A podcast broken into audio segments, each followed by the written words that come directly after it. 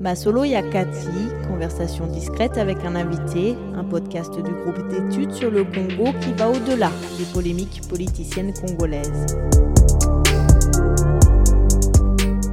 Bonjour à tous et bienvenue sur Masolo Yakati, un podcast du groupe d'études sur le Congo de l'Université de New York. Aujourd'hui, un épisode un peu spécial puisqu'il n'est pas présenté par Trésor Kibangula. C'est moi, Pierre Boisselet, le coordonnateur du baromètre sécuritaire du Kivu, qui vais vous accompagner aujourd'hui. Il est euh, un, un, peu spécial aussi parce que pour la première fois, nous nous entretenons avec un membre du gouvernement en place, Monsieur le ministre de la Communication, Patrick Mouyaya.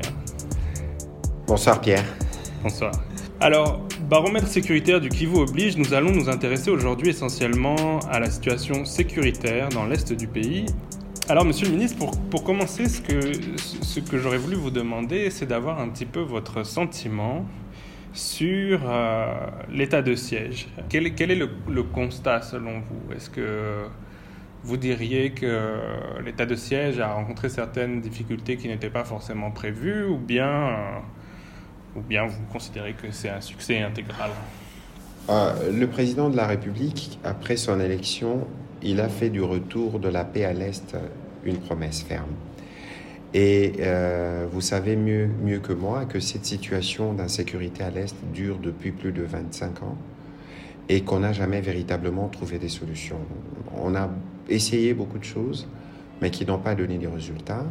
Et le président Tshisekedi a pris cette mesure radicale, qui est du reste prévue dans la Constitution, et qui prévoit que lorsque l'intégrité du territoire est menacée, que l'on puisse recourir à un état de siège. Donc l'instauration de l'état de siège, qui a été du reste voulu par les populations meurtries pendant de longues, de longues années, était donc un impératif euh, parce qu'il fallait, il faut essayer toutes les solutions et toutes les pistes.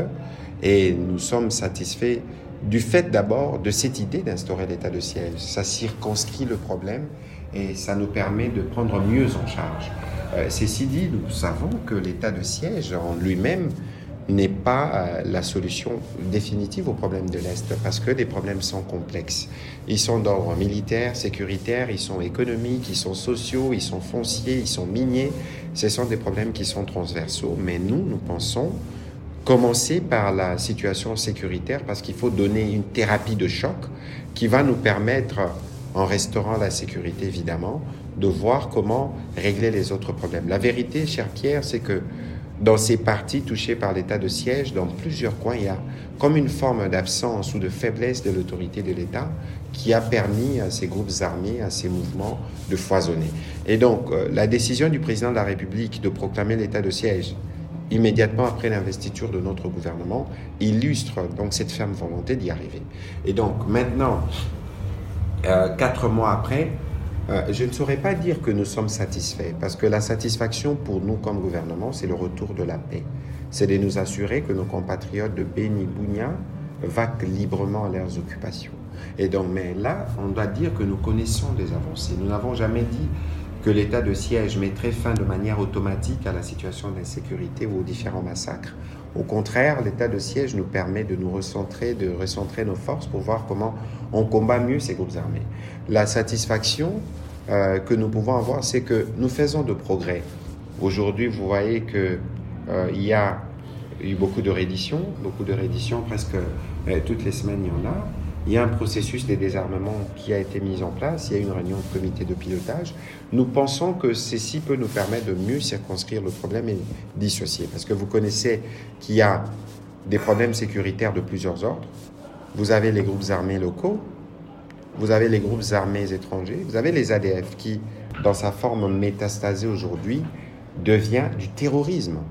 Et donc, parce que c'est du terrorisme, cela doit être combattu de la manière que cela requiert. Et donc ça prend du temps, mais nous pensons que nous sommes euh, sur une bonne dynamique et que le moment venu, avec le triptyque que nous avons mis en place, sans opération militaire, sensibilisation de communauté, démobilisation de groupes armés, ça va nous permettre d'avancer, de connaître de succès. D'accord. Vous avez dit énormément de choses très intéressantes sur, sur toutes les dimensions du conflit à l'Est aussi. Donc je pense qu'on va revenir peut-être un peu en détail euh, sur plusieurs de ces points euh, par la suite. Mais est-ce que vous pourriez préciser euh, dans quelle mesure est-ce que l'état de siège peut contribuer à la solution au problème? Euh, dans, ma compréhension, ce que ça, ça a fait essentiellement, c'est de donner le, pouvoir euh, à des militaires, le pouvoir, tout le pouvoir au niveau provincial. Mais est-ce que c'est ça qui, qui, peut permettre de, de ramener la, paix? Et si oui, par, par quel mécanisme? Bon, écoutez, euh, le problème sécuritaire que nous connaissons là-bas sont de plusieurs ordres, ils sont complexes et les motivations euh, sont tout aussi diverses et multiples. On ne peut pas penser euh, régler par exemple le problème de conflits armés des groupes armés si nous ne regardons pas bien les différents conflits fonciers ou les différents conflits euh, miniers ou tribaux qui existent. Bon, ces conflits ont été exacerbés du fait que les gens ne se sentaient pas toujours en sécurité.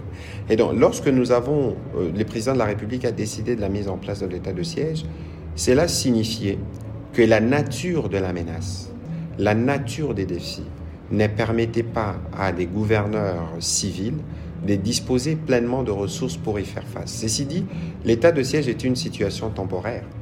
Ça dure 15 jours. Euh, nous renouvelons tous les 15 jours et avec une évaluation sérieuse au niveau de l'Assemblée nationale. Mais nous pensons qu'une gouvernance militaire, pour un moment donné, peut permettre de mieux circonscrire les menaces. Vous connaissez bien les, militaires, euh, comment euh, ils opèrent, les méthodes qu'ils opèrent, la discipline et tout le reste. Le grand défi que nous avons, cher Boisselet, il faut qu'on se dise de choses franchement. On est là pour nous, avons, nous, avons, nous avons une armée qui est à l'image du pays de manière générale en crise. Parce que dès que nous avions lancé l'idée de l'état de siège, nous avons reçu beaucoup des résistances de la part de nos partenaires traditionnels qui se disaient, mais pourquoi confier la gestion de ces provinces à l'armée alors que l'armée est considérée comme une partie du problème? Ce n'est pas notre avis. Nous, nous pensons que l'armée est une partie de la solution, justement. Et que très souvent, il y a eu cette forme de généralisation de dire que, bon, l'armée, il y a des officiers, euh, bien évidemment, des brebis galeuses, mais regardez les efforts qui sont faits on les juge, on les condamne, on les arrête, on les interpelle, même en plein état de siège, il arrive. Ceci illustre de la ferme détermination que nous avons. Parce qu'en même temps que nous faisons l'état de siège, en même temps que nous devons régler les problèmes de l'organisation de l'armée, nous devons regarder la chaîne d'approvisionnement en militaire en ration, nous devons regarder nos capacités opérationnelles. Et tout ça, c'est des choses qui se font en même temps dans un contexte où euh, l'enveloppe euh, euh, budgétaire est assez, est assez réduite. Mais ceci n'ébranle en rien notre détermination de commencer à apporter une thérapie. Parce que nous savons que, par exemple, pour régler le problème à l'Est, nous avons des voisins rwandais-ougandais. Mhm. Pour ce qui concerne, par exemple, les FDLR et les ADF qui constituent une menace à leur sécurité. Donc, il y a un volet diplomatique. Le président qui s'est installé trois semaines là-bas a eu l'occasion de discuter avec ses autres collègues, j'étais là, ses autres homologues, sur ces sujets, pour voir comment on peut commencer à prendre en charge ces questions à leur niveau. Ceci, ceci est déjà une illustration d'une autre dimension du conflit. Bon, maintenant, avec les groupes armés, les groupes armés eh, qui pilulent, beaucoup se rendent. Parce que ce sont des enfants qui se sont égarés. Aux enfants qui se sont égarés, vous ne venez pas, comme gouvernement, opposer directement la force. La complexité de la situation, par exemple, à Nitouri, c'est celle-là. C'est celle-là, mais nous, nous venons avec le triptyque opération, sensibilisation, démobilisation les gens sont pressés d'avoir les résultats, mais malheureusement, Pierre, pour un problème qui perdure depuis plus de 20 ans, on ne peut pas le régler en 3 mois, en 4 mois ou même en 6 mois. Mhm. mais ici, nous voulons être sûrs que nous avons circonscrit le problème militaire, les problèmes euh, sociaux, le problème communautaire, et qu'on commence à y répondre progressivement au fur et à mesure.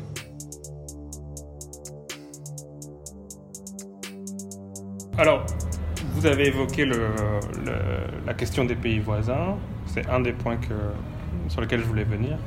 Le président euh, ougandais, Yoriri Museveni, a donné une interview il y a quelques jours à, France 24, dans laquelle il a dit que son armée était prête à intervenir au Congo pour traquer les ADF euh, et qu'il n'attendait plus que l'annonce du gouvernement congolais pour le faire. Alors, est-ce que vous, confirmez que ce projet-là est, dans les cartons non, écoutez, il y a des discussions mhm. qui existent. Je vous ai dit au plan diplomatique, le président de la République a discuté avec le président Museveni. Ce que nous faisons, c'est que les ADF, c'est une menace conjointe. Ils circulent à la fois chez nous et ils vont en Ouganda, c'est une menace conjointe. Euh, mais pour nous, avec euh, nos amis de l'Ouganda, nous discutons, nous parlons Je crois que nos armées, nos armées discutent et font des partages de renseignements, partage de l'intelligence. C'est déjà une forme de collaboration. Mais l'idée euh, des troupes euh, rwandaises venir opérer dans notre sol, cette option n'a pas été levée. Ça veut dire qu'il y a des idées qui peuvent venir du côté ougandais notamment, mais il faudrait que cela soit soumis à des préalables. N'oubliez pas que nous avons une armée qu'on organise pour monter en puissance. N'oubliez pas qu'il y a la FIB avec la MONUSCO. Et donc, euh, l'idée, ce n'est pas d'amener euh, des armées étrangères euh, faire la guerre sur nos territoires. Nous n'en gardons pas de bons souvenirs. Mais l'idée, c'est de dire, parce que c'est une menace conjointe, nous travaillons avec eux sur des options. Et donc, pour l'instant, cette option-là n'est pas encore une option sur laquelle nous penchons. D'accord. Donc, vous n'excluez pas que ça puisse peut-être le devenir un bon, Écoutez, je crois que y a, la situation est évolutive avec les cas de terrorisme. Mhm. Je ne saurais pas, moi, vous dire que, bon, voilà, on n'y arrivera pas. Je ne saurais pas arriver à cette conclusion. Mais tout ce que je sais, c'est que l'idéal pour nous, c'est de faire cette guerre. Il y a 20 ans que la MONUSCO est ici. Hein, quand vous regardez les dispositifs euh, des casques bleus de la MONUSCO mhm. à Béni, vous allez vous poser la question, mais pourquoi il y a toujours ces conflits armés alors qu'il y a la MONUSCO, son, sa plus grande flotte, j'y étais, j'ai vu des chars, j'ai vu le reste, mais quand vous regardez la brousse, on ne va pas demander aux casques bleus indo-pakistanais de venir mourir dans nos forêts. Mhm. Je suis désolé, il faut qu'on soit réaliste. Mais ceci dit, il n'est pas exclu que nous puissions collaborer avec la MONUSCO de manière étroite pour voir dans quelle mesure on avance pour mettre fin à cette menace, un cancer qui s'est métastase, qui devient du terrorisme et qui finalement insécurise tout le monde. D'accord. Concernant toujours euh, les, pays voisins, euh, on a appris euh, par la presse qu'il y a eu un, un, accord qui a été signé avec le Rwanda concernant l'exploitation de l'or. Est-ce que ça rentre aussi dans le cadre de la politique sécuritaire Et est-ce que euh, pourquoi est-ce que c'était nécessaire? Est-ce que la, RDC n'a pas la capacité de transformer euh, la production des mines d'or qui se trouvent sur son territoire? Euh, Vous savez, Pierre, beaucoup de gens n'y font pas attention. Mais la frontière RDC-Rwanda, c'est la frontière la plus fréquentée au monde après la frontière États-Unis-Mexique. Avant le Covid, c'était 60 000 personnes. Ça veut dire par jour. par jour. Ça veut dire que les populations, pour collaborer, pour travailler, n'ont pas besoin que les politiques s'entendent. Ce qui s'est passé, c'est qu'il y a eu des accords. En marge de la visite du président rwandais à Goma, j'y étais. Parce que symboliquement, je ne me souviens plus de la dernière fois que le président Kagame est arrivé dans le Nord Kivu. Il était à Goma. Ils sont partis visiter le site qui a eu l'éruption là où, à quelques kilomètres où se trouvent les bastions des FDLR, dans les Niragongo. Et donc, vous voyez qu'il y a une volonté d'harmonisation. Nous savons qu'il y a des problèmes d'ordre diplomatique ou sécuritaire, mais nous savons aussi que les populations coexistent et qui font du business. Donc, on a fait un accord sur la protection des investissements, je pense. Il y a un deuxième dont les, les termes échappent, mais qui a été signé par le ministre du Commerce extérieur et du ministre des Finances. Et puis, il y a eu cet accord qui a été parrainé par les deux présidents d'une entreprise rwandaise et d'une entreprise publique congolaise. Mais pourquoi on ne ferait pas affaire avec le Rwanda? C'est pas que nous n'avons pas forcément les capacités, mais aujourd'hui nous vivons dans un monde euh, mondialisé, si je peux me permettre la tautologie, où il y a des échanges. Si nous échangeons avec les Chinois, les Libanais, pourquoi n'échangerions-nous pas avec les Rwandais? Et surtout que nous sommes liés parce qu'il n'y a pas de frontières. Euh, n'y a pas de frontières de fleuve, il y a de la terre qui sépare les deux et que euh, traditionnellement, nos populations ont toujours été très proches. Dans l'Est, le, groupe le plus dangereux euh, de loin, euh, ce sont les ADF. Je, je, serais tout à fait d'accord pour qualifier leur stratégie de terroriste et ils tuent de manière indiscriminée des civils. Mais comment est-ce que on fait pour pour faire face à une menace comme celle Quelle est, quelle est les, stratégies, quels sont les moyens euh, contre ce groupe euh, en particulier? Les moyens sont multiples, spécialement lorsqu'ils font du terrorisme. Et s'il faut remonter l'histoire, les ADF occupent cette partie du pays depuis bien longtemps. On parle même de 86. On parle de, en tout cas, il y a 20 ans, 30 ans, depuis le maréchal Mobutu, il existait des ADF. Ils sont fondus dans la population. Ils ont recruté des supplétifs. Ceci dit, leurs patients sont connus, je crois. Je n'ai pas les termes exacts, mais je sais que, bah, je sais pas, Moalika, au Mayangos, il y a des points où il se trouve et des points qui ont pu être attaqués. Mais la difficulté, c'est que lorsqu'il décide de couper la route Béni Commanda ou lorsqu'il décide d'attaquer une église le 27 juin le matin, c'est des choses que, que vous ne pouvez pas régler parce qu'il faut, dans la guerre classique, vous savez qu'il y a un front là-bas, vous y allez, mais lorsque les gens décident d'utiliser des humains comme de bombes, exactement comme nous voyons des kamikazes ailleurs, c'est inquiétant. Il faut faire fonctionner un réseau important de renseignement. C'est pour ça que nous, nous considérons que la sensibilisation est une stratégie de taille qui peut nous permettre de mettre fin à cette guerre.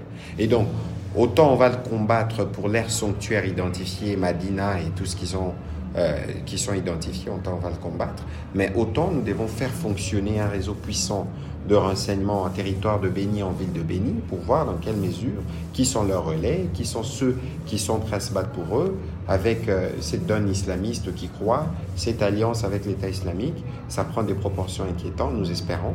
En tout cas, nous espérons, nous comptons sur nos forces armées, nous comptons sur nos communautés locales pour pouvoir créer une dynamique qui permet de mettre fin à cette histoire des alliés.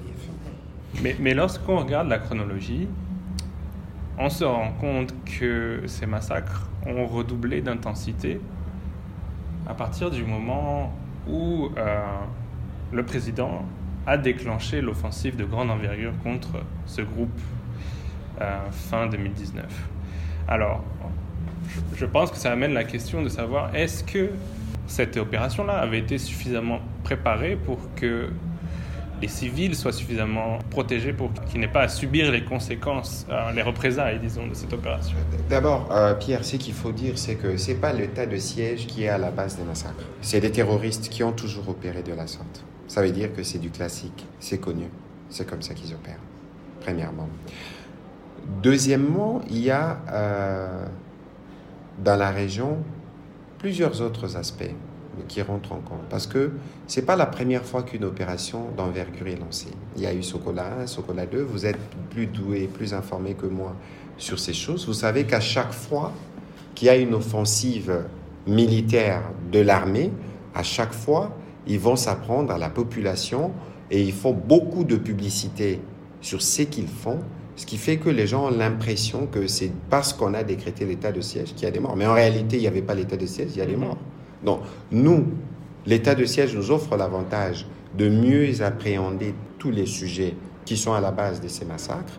Notre armée se réorganise, notre armée va monter en puissance, notre armée va le combattre parce qu'il y a des problèmes dans l'armée qui sont en train d'être résolus, ou dont pour certains ont été résolus, et dont nous pensons que nous allons y arriver.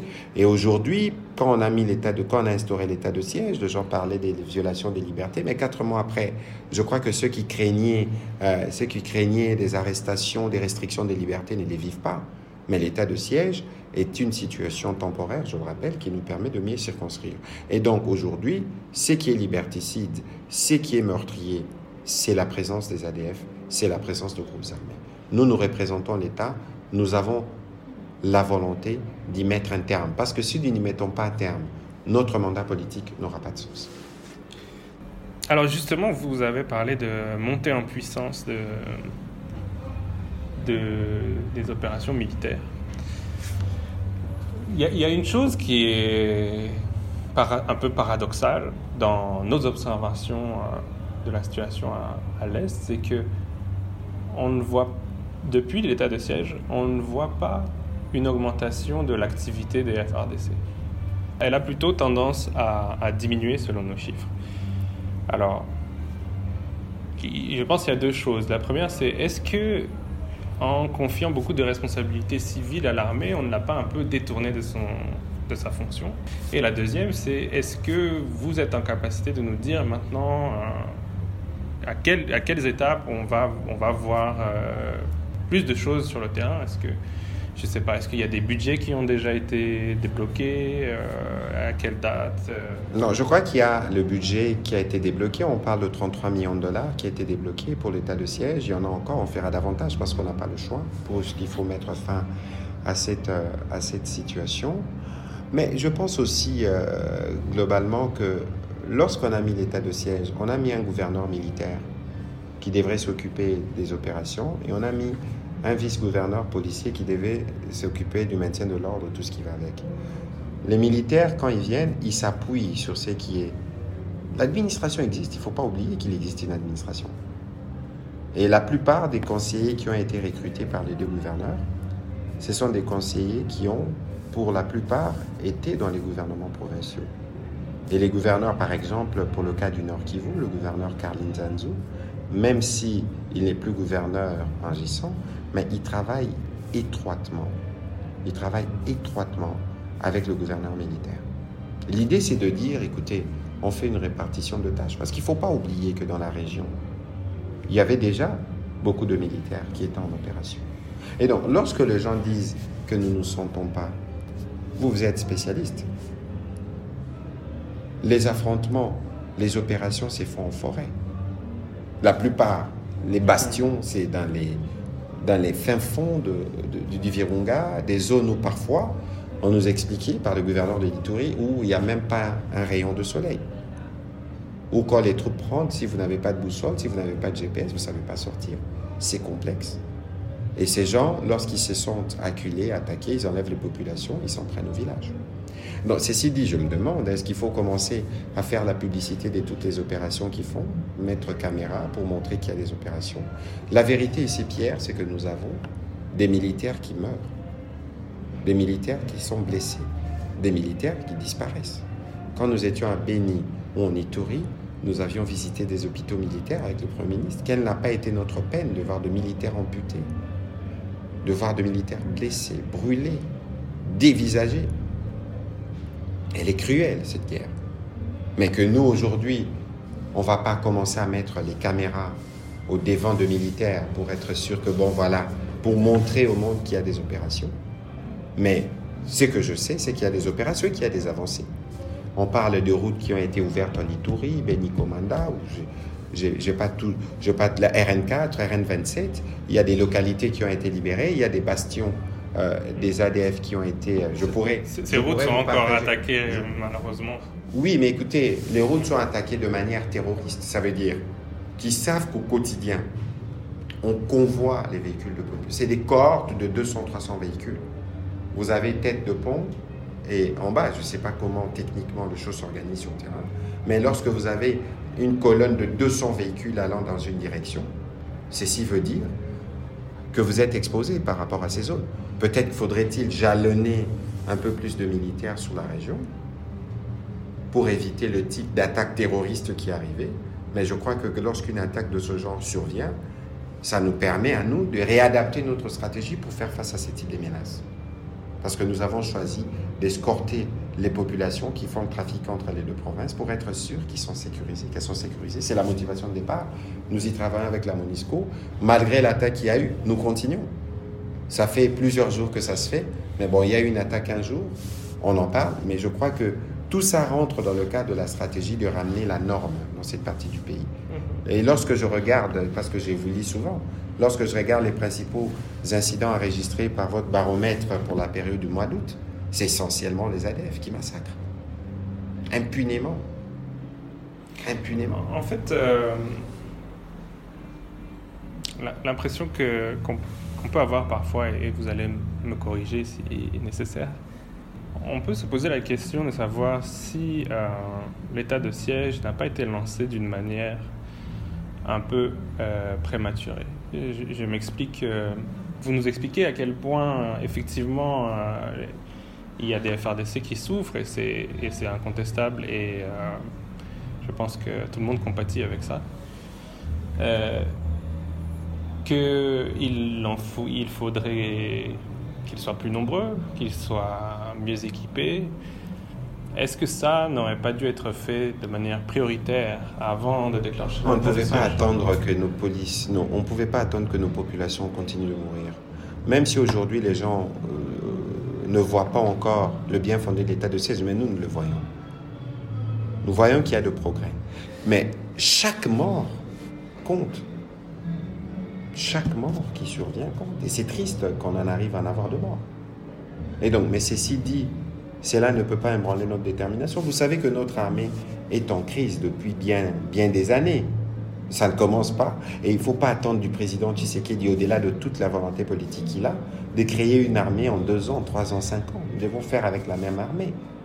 C'est sur cette armée-là Et c'est sur cette même police-là, malgré les problèmes qu'il y a, qu'il faut compter pour régler les problèmes de maintien de l'ordre pour la police et de régler les menaces sécuritaires pour l'armée. On n'a pas le choix. C'est ce que nous faisons.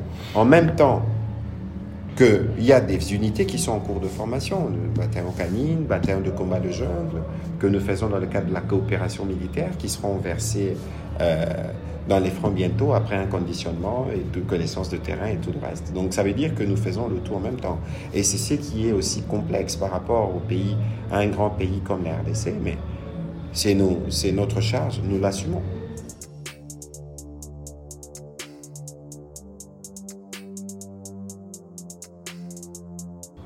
Le président Tshisekedi, euh, lorsqu'il était lors de sa dernière visite euh, dans l'Est, je crois que c'était en Ituri, si je ne me trompe pas, il a eu une phrase euh, très intéressante de mon point de vue, c'est que il a parlé de la mafia, de la mafia qui gangrène l'armée. C'est qui était un discours assez nouveau, je crois, même si la réalité qu'il recouvre est ancienne on a vu que euh, on a annoncé l'arrestation de certains officiers, justement en Ituri, je pense, à cette période-là. La question que je me pose, c'est que dans votre analyse, cette mafia, elle remonte jusqu'où dans le système? Est-ce que c'est simplement, ça se passe simplement sur le terrain? Est-ce que euh, ça va plus haut? Est-ce qu'il y a certains militaires qui sont aujourd'hui à des postes euh, très haut placés? À Kinshasa qui, qui, qui, mériterait aussi d'être euh, démantelé Écoutez, le président de la République lui-même, de manière d'ailleurs euh, courageuse, l'a dit publiquement, parce que nous, nous estimons que nous n'avons rien à cacher. Nous voulons travailler dans la transparence depuis le début de l'état de siège. Vous avez vu tous les ministres, y compris la gouverneure de la Banque centrale, est passé devant la commission des défense à l'Assemblée pour dire chaque dollar qui a été décaissé. Ceci dit, nous sommes arrivés dans un contexte où il existait des pratiques dans l'armée. Des pratiques qui font qu'il y a des soupçons, des détournements, des effectifs qui sont en réalité pas sur le terrain et tout le reste. Le président a fait ses constats. J'étais avec le président Abounia dans cette réunion. Et donc, lorsque le président le relève, ça veut dire que nous avons l'avantage de toucher le problème. Parce que c'est la première.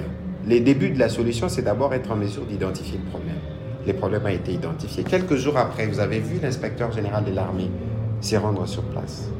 Vous avez vu qu'on a procédé à des interpellations. Il y a un rapport qui a été fait, il faut laisser le temps au ministre de la Défense de le transmettre aux autorités pour voir les conséquences qui en seront tirées. Mais l'idée ici, c'est d'être sûr que tout ce qui s'est fait, s'est fait dans la transparence en termes de ce qui est donné pour l'armée. Une dépense X doit couvrir une autre euh, une dépense X en suivant telle procédure. Tout cela doit être respecté. Et c'est la volonté politique du président Tshisekedi que nous nous suivons avec euh, notamment le Premier ministre. Et c'est pas seulement dans l'armée, c'est dans tous les services. Et donc nous pensons que de cette manière-là, nous réussirons progressivement à extirper les mauvaises troupes, à, les démêler livrer du blé pour laisser à notre armée avancer et apporter des solutions aux problèmes de la population. Alors, vous avez donné un exemple très intéressant avec la visite de l'inspecteur général. C'est, sauf erreur de ma part, c'est le général Amissi, euh, alias Tango Fort. Mhm. Alors, c'est un bon exemple parce que lui-même est, je crois, sous sanction des États-Unis et de l'Union européenne. Il a été accusé euh, par certaines enquêtes d'être mêlé à des réseaux économiques illégaux est-ce que ce travail d'assainissement ne devrait pas justement commencer par euh, remplacer quelqu'un comme ça de ce poste? Si vous regardez bien l'armée, il y a beaucoup de gens qui ont été remplacés depuis l'arrivée du président Tshisekedi, même si le, le, le chef d'état-major général est resté les mêmes, mais il y a des efforts qui sont faits quotidiennement dans l'armée pour être sûr que nous mettons des personnes qui sont aujourd'hui, il y a peut-être un ou deux officiers qui sont encore concernés euh, pour les sanctions américaines. Je n'ai pas d'idée sur les listes européennes, mais même pour ceux qui sont sanctionnés, vous avez vu qu'il y a beaucoup qui ont été écartés de l'armée. Et donc, il faut pas mêler les deux.